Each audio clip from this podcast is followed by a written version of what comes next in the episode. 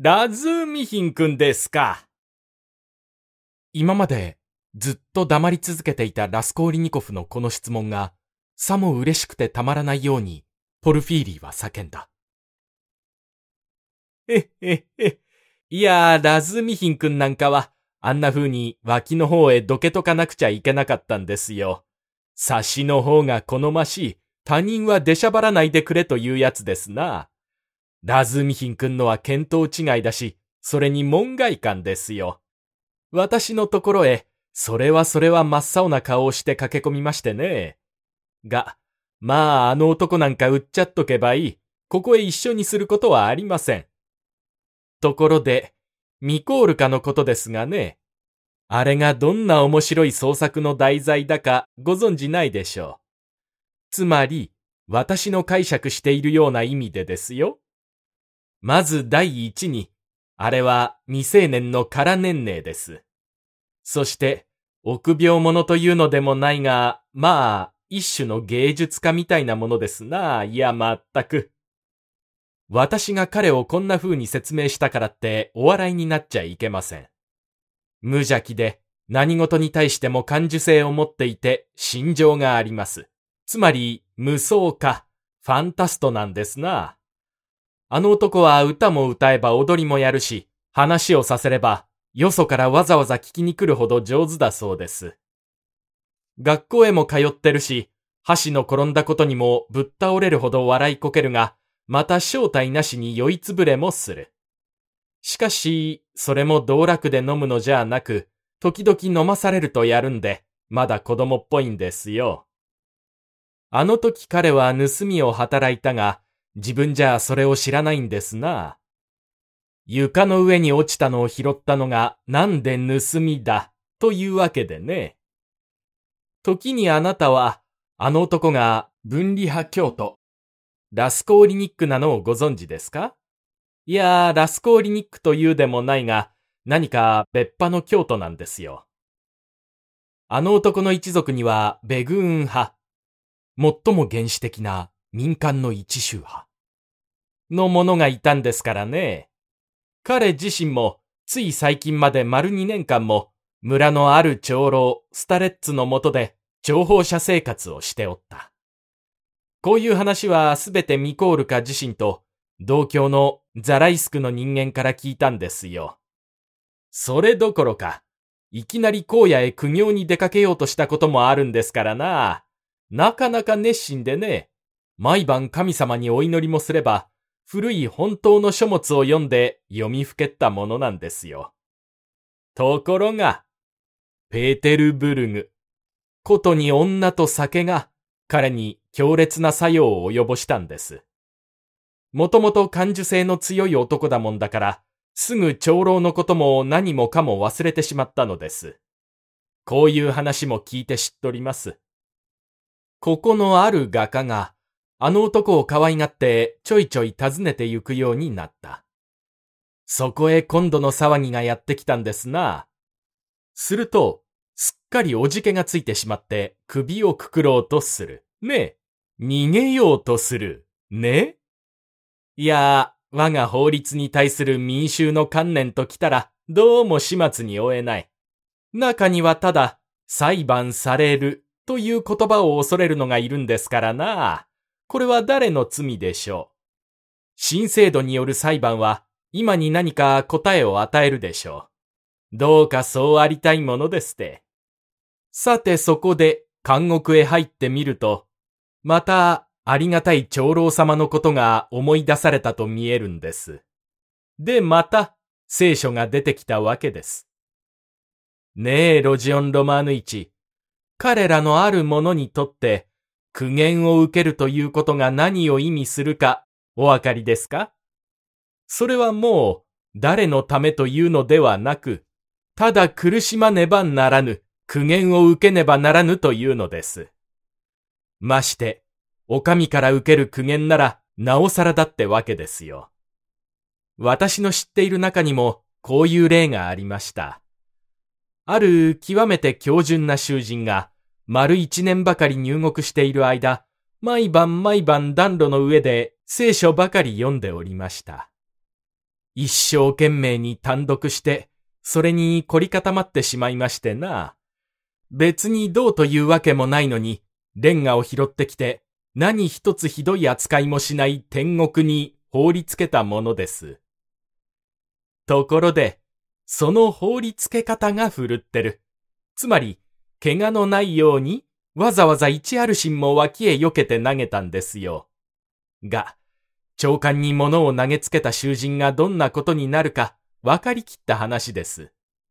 そうしてつまり、苦しみを受けたというわけですよ。そこで私も今、ミコールカが苦しみを受けようとしているか、あるいはそれに匂ったことを従っていると、こう疑うのです。いやーもう事実上明確にわかってるくらいです。ただ私が知っているってことを当人が知らないだけなんですよ。どうです？あんな民衆の中から空想家が出てくるということをあなたは否定なさいますか？いや、もうザラですよ。そこでまた長老が心に働きかけてきた。ことに首をくくろうとした後では、一層しみじみと思い出されたのです。もっとも、今に自分からやってきて、何もかも私に打ち明けますよ。あなた、あれに持ちきれるとお考えですか？まあ待ってごらんなさい。今に兜を脱ぐに決まっているから。私はもう今か今かと、あの男が公共を否定にやってくるのを待っているんですよ。私は、あのミコールカが好きになったので根本的に研究するつもりです。ねえ、あなたはどうだとお考えになりました？へへへ。あの男は、ある点に対しては、実によく辻褄のあった答弁をしましたよ。必要な材料を供給してもらったと見えて、うまく準備していましたよ。ところが、その他の点になると、もうまるで水たまりへでも落ちたように点で何一つ知りゃあしない。芋の煮えたもご存じない。しかも、自分が何も知らないことをご当人一向ご存じないんですからな。いやー、ロジオン・ロマーヌ一。これは、ミコールかじゃありませんよ。これは幻想的な事件です。陰鬱な事件です。人心が混濁し、血で一掃するという文句が至るところに引用され、全生活が安逸、コンフォートを胸とする現代の出来事です。そこには、机上の空想と理論的にイライラさせられる心があるのです。そこには、第一歩に対する決断が見られます。しかしこれは、特殊な性質の決断です。まるで山から転げ落ちるような、あるいは鐘楼から飛び降りるような気持ちで決心したので、犯罪に向かっていくのにもまるで足が地についていない。自分の入った後のドアを閉めることも忘れながら、とにかく殺した。二人まで殺した。理論によってね。殺したには殺したが、金を取ることはし得ないで、どうやらこうやら持ち出したものは石の下へ隠してしまった。しかも、強行の現場でドアの影に隠れていたとき、外からドアを叩いたり押したりして呼び鈴をガラガラ鳴らしたりした、その時の苦痛だけでは足りないで、その後また半ば熱に浮かされながら、その呼び鈴を思い出すために、もう空き家になっているその住まいへ出かけていった。背筋を走ったおかんを今一度経験したいという要求が起こったんですな。しかし、まあそれは病気のせいとするにしても、まだこういうことがある。人を殺しておきながら、自分を潔白な人間だと思って他人を軽蔑し、青ざめた天使のような顔をして歩き回っている。なんの、これがどうしてミコールかなもんですか、ロジオン・ロマーヌイこれはミコールかじゃありませんよ。この最後の言葉は、その前に語られた否定めいた言葉の続きとしては、あまりに思いがけないものだった。ラスコーリニコフは、まるで突き刺されたように、全身わなわなと震え出した。では、誰が殺したんです？彼は我慢しきれなくなり、あえぐような声で尋ねた。ポルフィーリは、まるで思いもよらぬ質問に呆れ果てたように、椅子のせいへさっと身をそらした。え？誰が殺したかですって？自分の耳が信じられないように、彼はこう問い返した。そりゃあ、あなたが殺したんですよ、ロジオン・ロマーヌ一。あなたが、つまり、殺したんです。彼は、ほとんど囁くような、とはいえ、十分確信のこもった声で、こう言い足した。ラスコーリニコフは、椅子から踊り上がって、幾秒間か突っ立ったままでいたが、やがて、一言も言わずに、また腰を下ろした。小刻みな痙攣が、不意に彼の顔面を走った。唇が、またあの時のように震えていますぜ。とポルフィーリは、同情さえ帯びたような調子でつぶやいた。ねえ、ロジオン・ロマーヌ一。あなたは私の言葉を見当違いに解釈なすったようですな。しばらく無言の後、彼はまた言い足した。だから、そんなにびっくりなすったんです。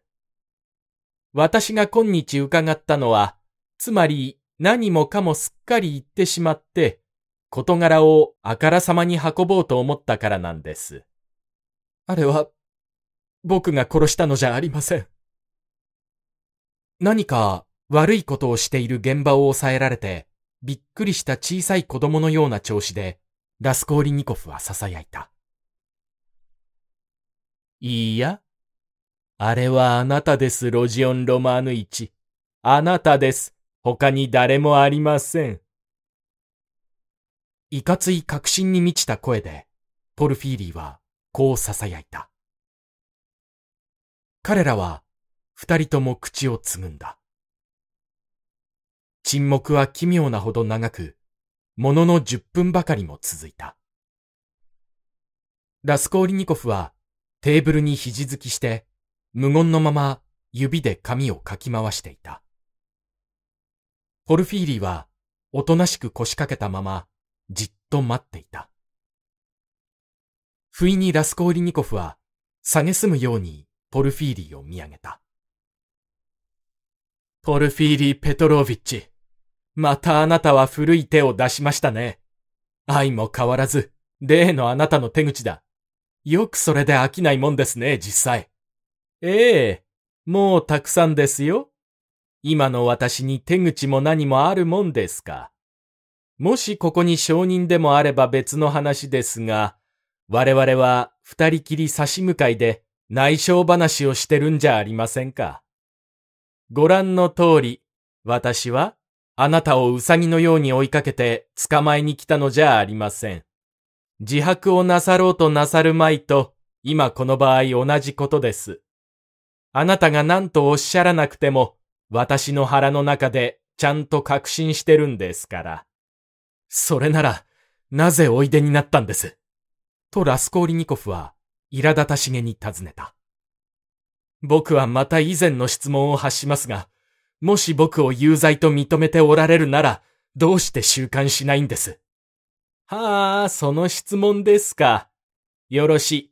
過剰を追ってお答えしましょう。第一、あなたをそういきなり逮捕するのは私にとって不利だからです。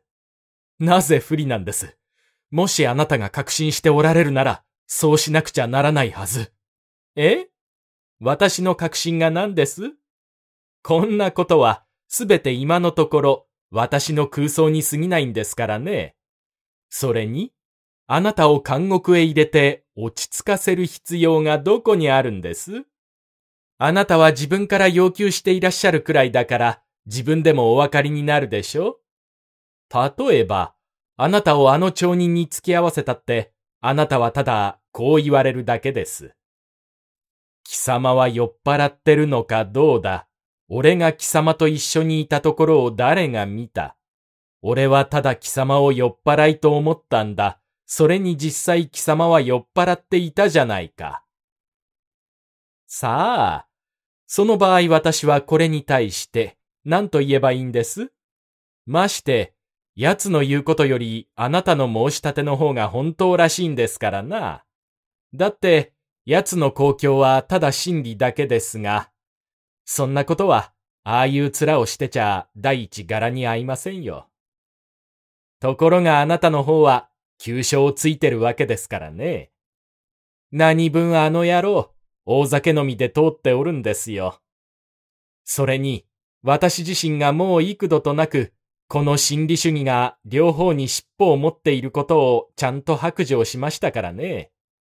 それどころか、後ろの尻尾の方が大きくてずっと本当らしいほどですが、今のところ私はそれ以外、あなたに対抗すべく何一つ持っていないことまで白状しました。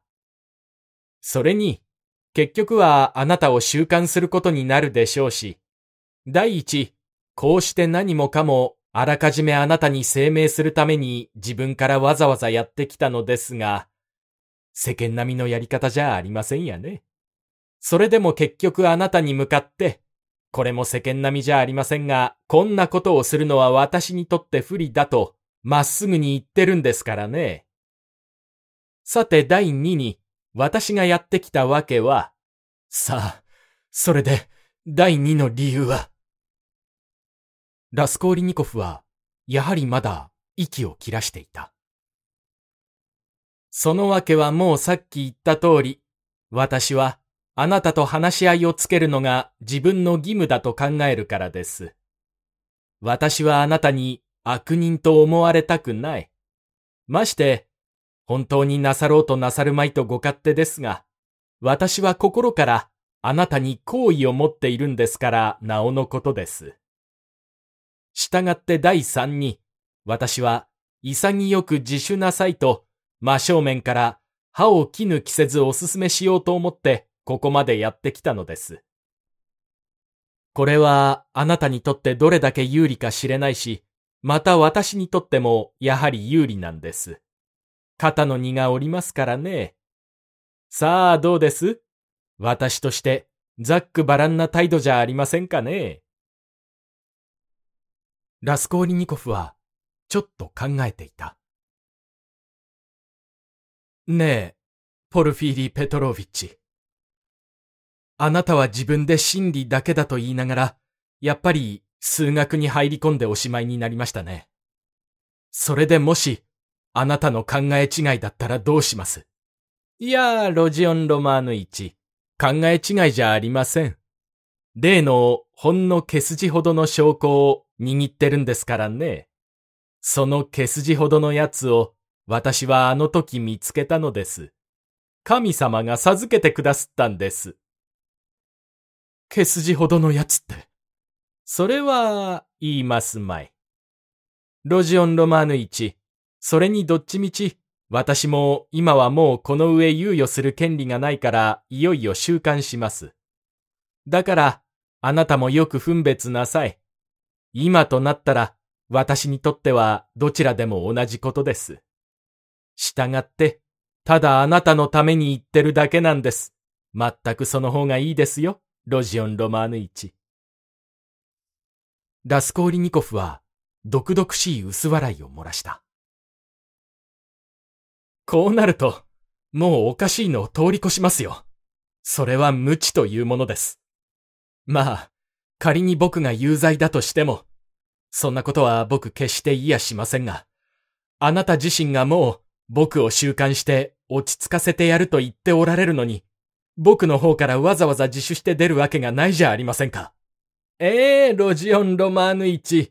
そう言葉通りにお取りなすっちゃいけませんよ。ことによったら、そう落ち着くわけにいかないかもしれませんからね。だって、これはただの理論で、しかも私の理論なんですよ。え？私なんかがあなたに対して何のオーソリティになれます？もしかすると、私は今でもあなたに何か隠しているかもしれませんぜ。私にしたって一切あなたにぶちまけてしまうわけにはいきませんからね。そこで第二弾としてあなたにとってはどんな利益があるかという問題です。ねえ。そうすれば、どんな原型を受けることになるか、それはお分かりでしょうな。だって、この自首が、どういう時、どういう瞬間に当たるのか、よく考えてごらんなさい。もう他の男が自分に罪を引き受けて、事件をすっかりこんぐらかしてしまった時じゃありませんか。私は神の前に誓って申しますが、あなたの自首は全然突発的に起こったことのように、あそこで。法廷の意。うまく繕ってこしらえてあげますよ。あんな真理はまるでないものにします。あなたに対する権威は皆闇から闇に葬ってしまいます。そうすればあなたの犯罪も一種の頭脳の混迷という風になります。もっとも正直なところ、混迷に違いありませんからね。私は潔白な人間です、ロジオン・ロマーヌイチ。自分の言葉は守ります。